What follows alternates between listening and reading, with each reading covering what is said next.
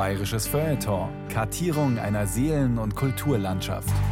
Ein Podcast von Bayern 2.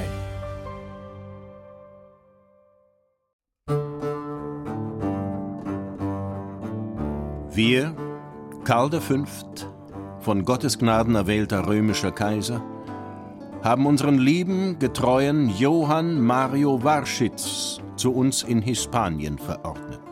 Damit er sicher wandern und unverhindert durchkommen möge, befehlen wir euch allen hiermit ernstlich, dass ihr denselben in und durch unser und euer Fürstentum zu Wasser und zu Lande frei, sicher und unbeleidigt durchkommen und wandern lasset. Geben in unserer Reichsstadt Nürnberg am zweiten Tag des Monats März nach Christi Geburt 1523. Der Glücksfund. Sechs Leinentaschen aus dem 16. Jahrhundert. Eine Sendung von und mit Carola Zinner. Wie sah im 16. Jahrhundert ein Reisepass aus? Welches Verkehrsmittel wurde benutzt, wenn man es wirklich eilig hatte?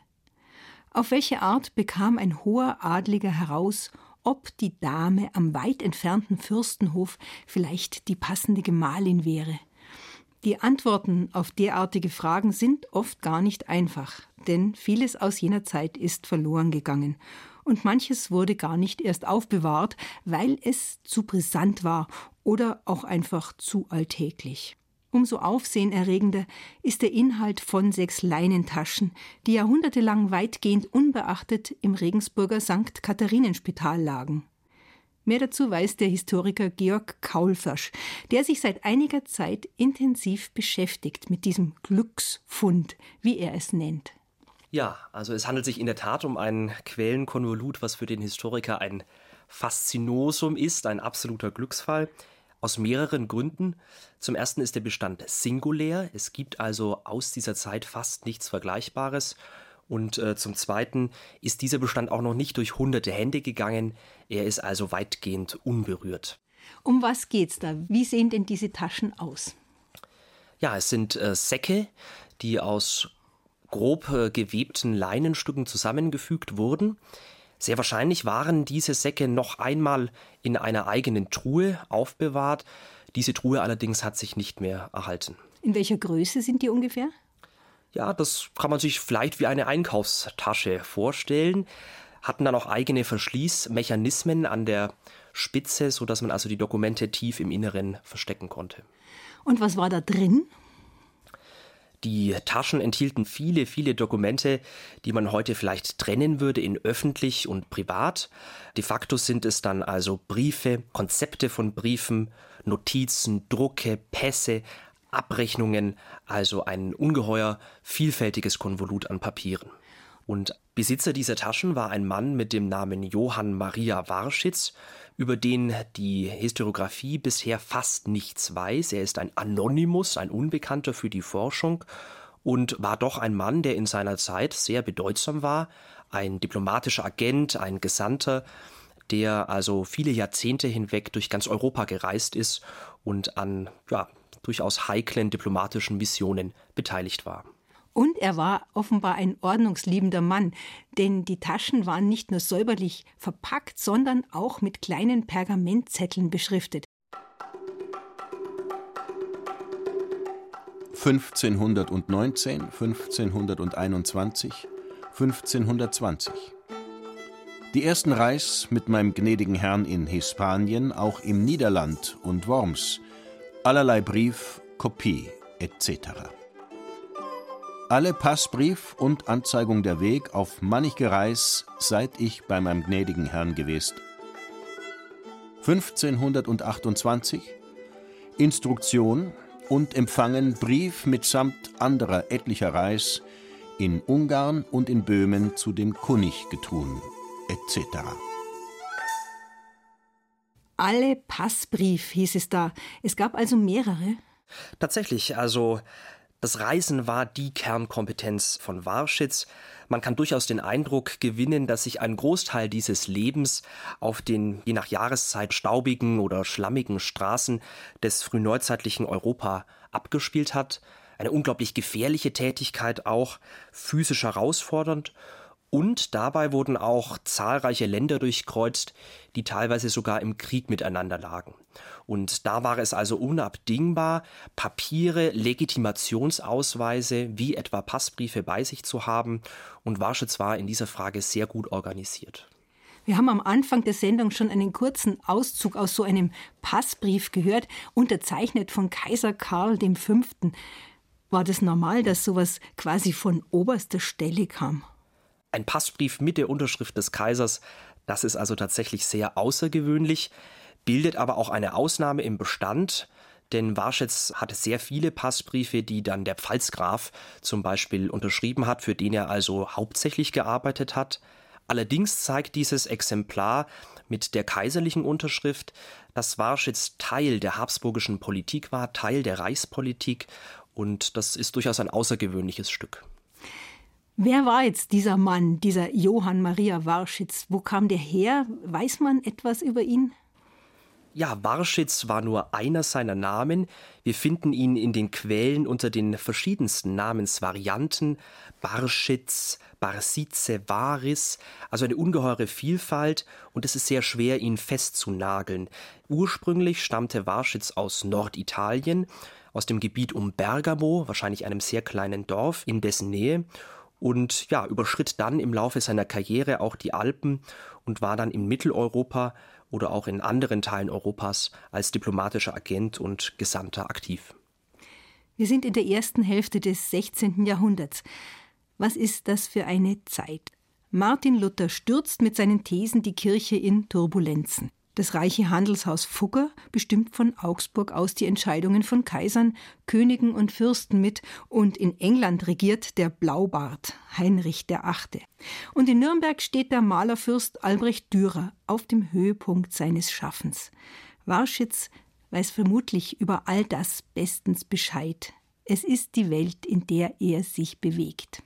Warschitz war mittendrin in alledem, einerseits von Berufswegen, er ist immer bestens informiert, was nun gerade geschieht auf der politischen Bühne, Andererseits ist er eben auch selbst dabei auf den großen Reichstagen, auf den Kaiserkrönungen, auf den Königskrönungen, bei den großen ähm, politischen Ereignissen finden wir ihn überall. Und er begleitet diese Ereignisse nicht nur, sondern er prägt sie auch mit. Denn er ist Gesandter Rat, Sekretär, fürstlicher Berater und in all diesen Funktionen gestaltet er also das politische Geschehen seiner Zeit mit. Er hatte einen bestimmten Mann, für den er immer tätig war. Warschitz hat also für verschiedene Akteure gearbeitet. Hervorsticht allerdings seine Zusammenarbeit mit Pfalzgraf Friedrich, einem Wittelsbacher und späteren Kurfürsten, für den er also über etwa zwei Jahrzehnte hinweg eine Art Faktotum war. Seine Bindung war allerdings nicht nur an den äh, Fürsten allein, sondern auch an dessen Dynastie, dessen Familie. Bekannt ist ja beispielsweise Ott Heinrich, eine sehr illustre Persönlichkeit dieser Zeit. Und diesen Fürsten begleitete Warschitz auf einer Reise über die Iberische Halbinsel. Er hat sogar ein Tagebuch geführt, das also in Teilen überliefert ist, sodass wir wissen, was diese Runde äh, unternommen hat auf ihrer Reise. Was bei solchen Dienstreisen für Kosten anfielen, zeigt eine Rechnung von 1527, die er offenbar seinem Herrn Friedrich präsentiert hat. Ausgab und Zwährung im Niederland und Portugal 427 Goldgulden. Pferdschaden 19 Goldgulden 48 Kreuzer. Von Speyer aus auf der Post 100 Goldgulden auf die Reis im Niederland 19 Goldgulden. Zwei Kleidung, 10 Gulden an Münz, Hut 9 Goldgulden und 24 Kreuzer. Dienstgeld 90 Ducati sind 126 an Goldgulden, 36 Kreuzer. Einen Teil des Geldes hat er allerdings offenbar schon bekommen.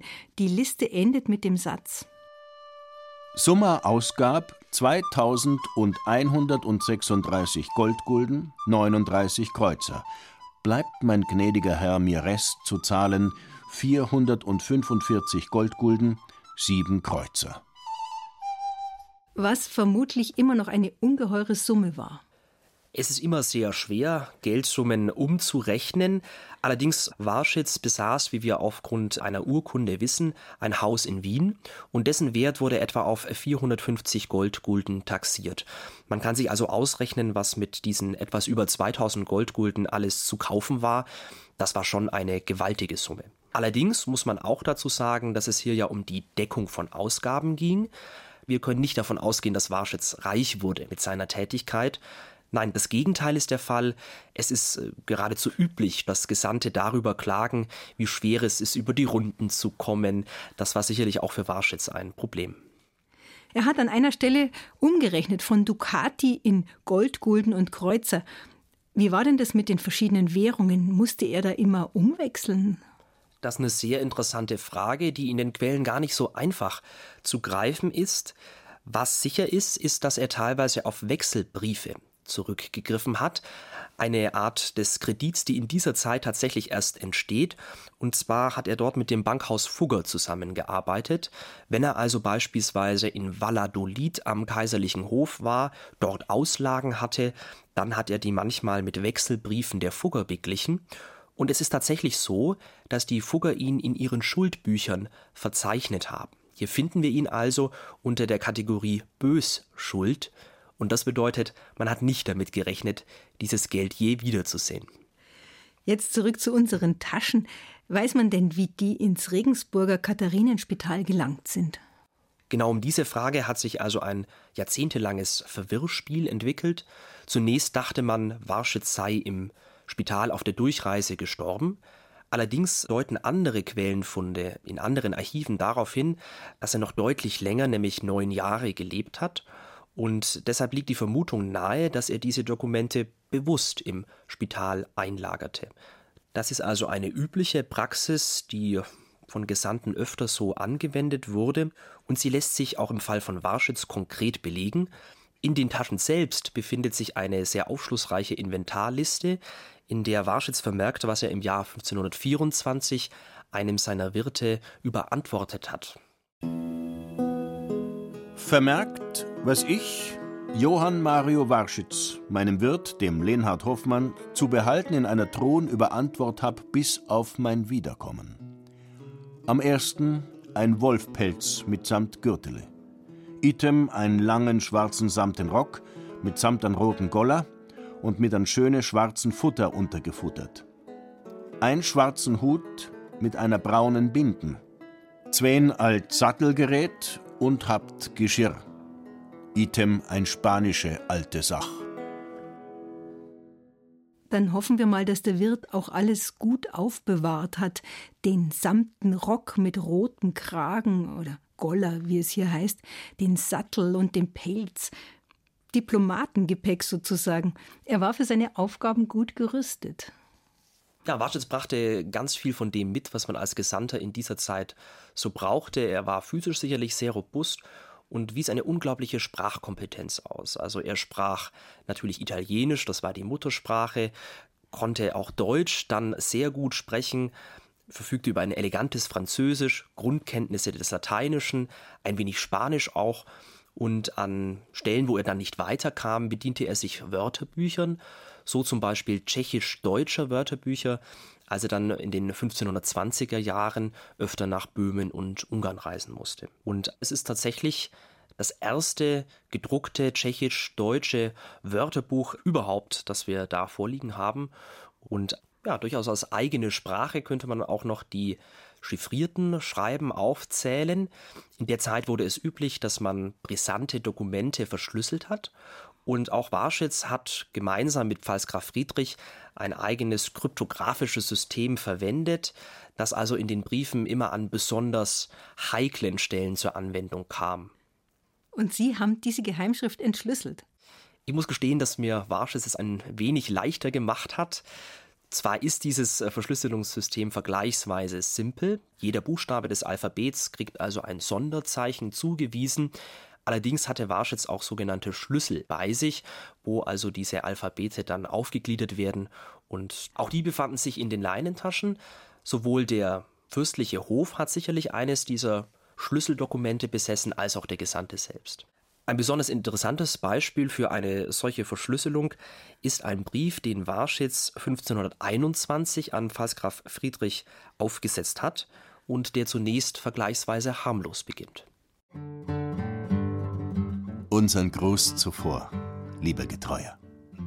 Wir haben dein Schreiben gelesen, darinnen du uns allerlei neue Zeitung anzeigen tust.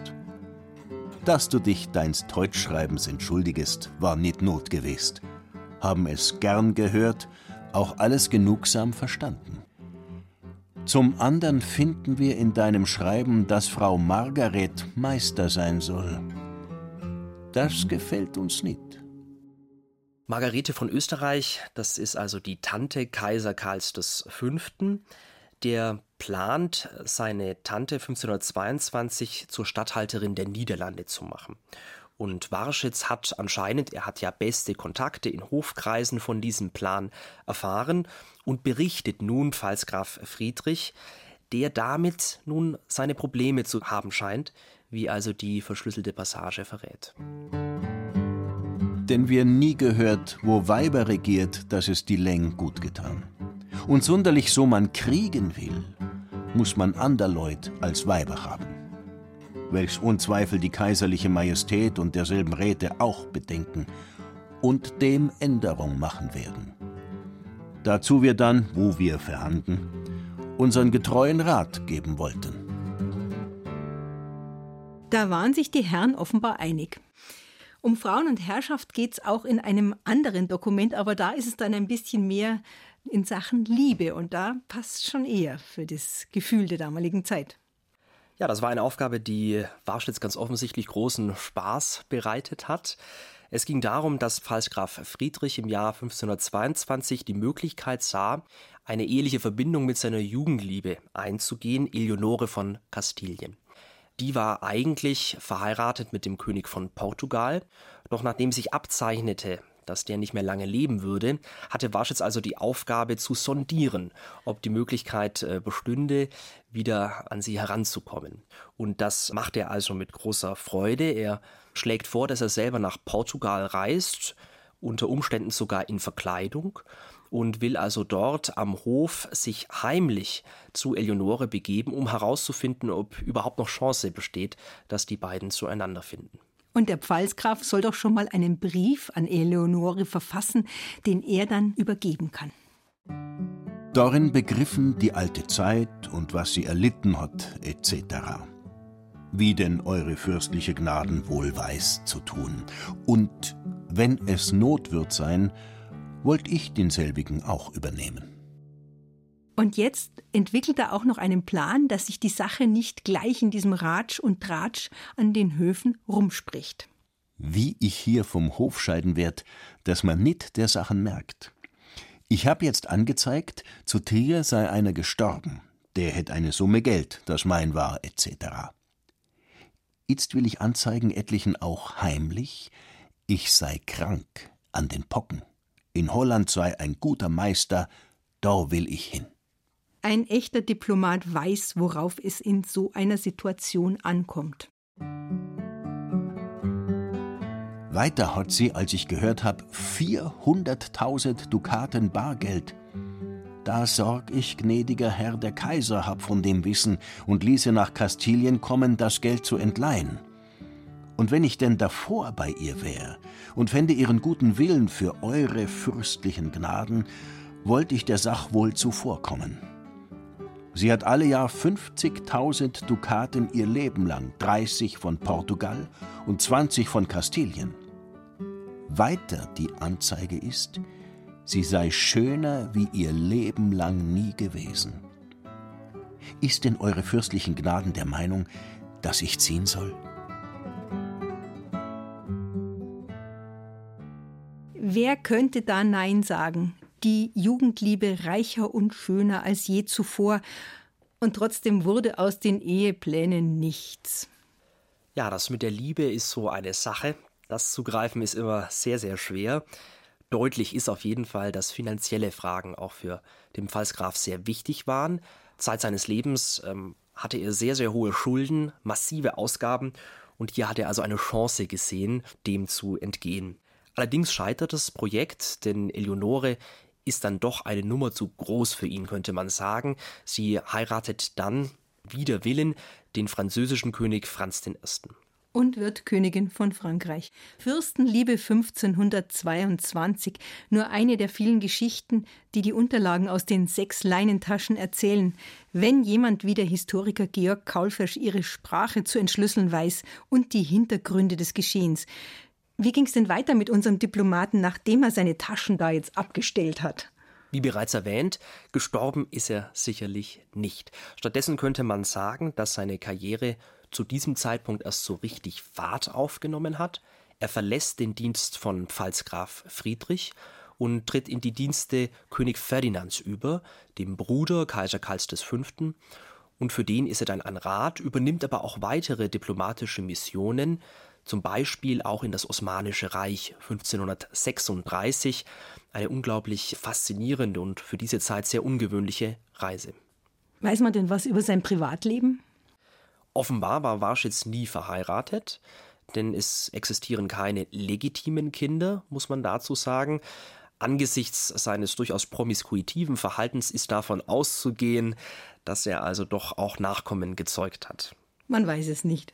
Johann Mario Warschitz, ein Handlungsreisender in Sachen Politik, tüchtig, sprachgewandt, bestens informiert und erstklassig vernetzt, hat uns mit sechs Leinentaschen voller Schriftstücke eine Art Schatzkiste hinterlassen. Vielen Dank an Georg Kaulfisch, der sie für uns geöffnet hat. Wenn jetzt Warschitz ein Wunder geschieht, plötzlich hier auftauchen würde und Sie hätten eine einzige Frage frei, die Sie ihm stellen könnten, was würden Sie ihn fragen? Darüber habe ich tatsächlich noch nicht nachgedacht, aber ad hoc würde ich ihn fragen, als was er sich denn selber gesehen hat. Denn man versucht immer einen Zugriff zu kriegen, Zuordnungen zu finden. Ich vermute allerdings, dass ihm das selber sehr egal gewesen wäre. Ihn hätte das wahrscheinlich gar nicht interessiert. Für uns ist das eine sehr brennende Frage. Was war Warschitz eigentlich? Also was er auf jeden Fall war, war ein Mann, der die Frauen liebte. Warschitz war an sehr vielen unterschiedlichen Stationen aktiv und das bedeutete natürlich auch immer, dass man dann Beziehungen, die er dort geknüpft hatte, auch beenden musste. Und in den Leinentaschen findet sich ein Abschiedsbrief, den er also an eine Frau geschrieben hat, mit der ihn tatsächlich mehr verbunden hat. Ein eindeutiger Beleg, dass dieser rührige Manager und Diplomat des 16. Jahrhunderts auch in eigenen Herzensangelegenheiten nicht um Worte verlegen war. Dieweil die königliche Majestät die Wochen von hier verrücken wird und ich als ein untertänigem Diener ihrer Majestät folgen muss, wie aber solches Scheiden von euch, mein Erzliebe und auserwählte schone Jungfrauen, bitterlich sein wird. Wenn ich bedenke, dass das Ursach ist, euch zu quälen, ist mein Herz mit so viel Traurigkeit und Schmerzen beladen. Und wenn die Hoffnung meiner bald Wiederkunft nicht wäre, welche meiner großen Pein Vertröstung tut, so trüg ich Sorg, dass für mich ein ander erkannt wird. Erzliebe Jungfraue, so ich auch von Ihnen scheid, bleibt doch mein Herz als bester Teil bei euch. Mit untertäniger Bitt es getreulich zu unterhalten, auch wenn ich schon weit von Augen, der es so getreulich meint, wie der allmächtige Gott gut weiß den ich treulich darum bitte, meine auserwählte herzliebe, schöne Jungfraue in Gesamtheit zu erhalten.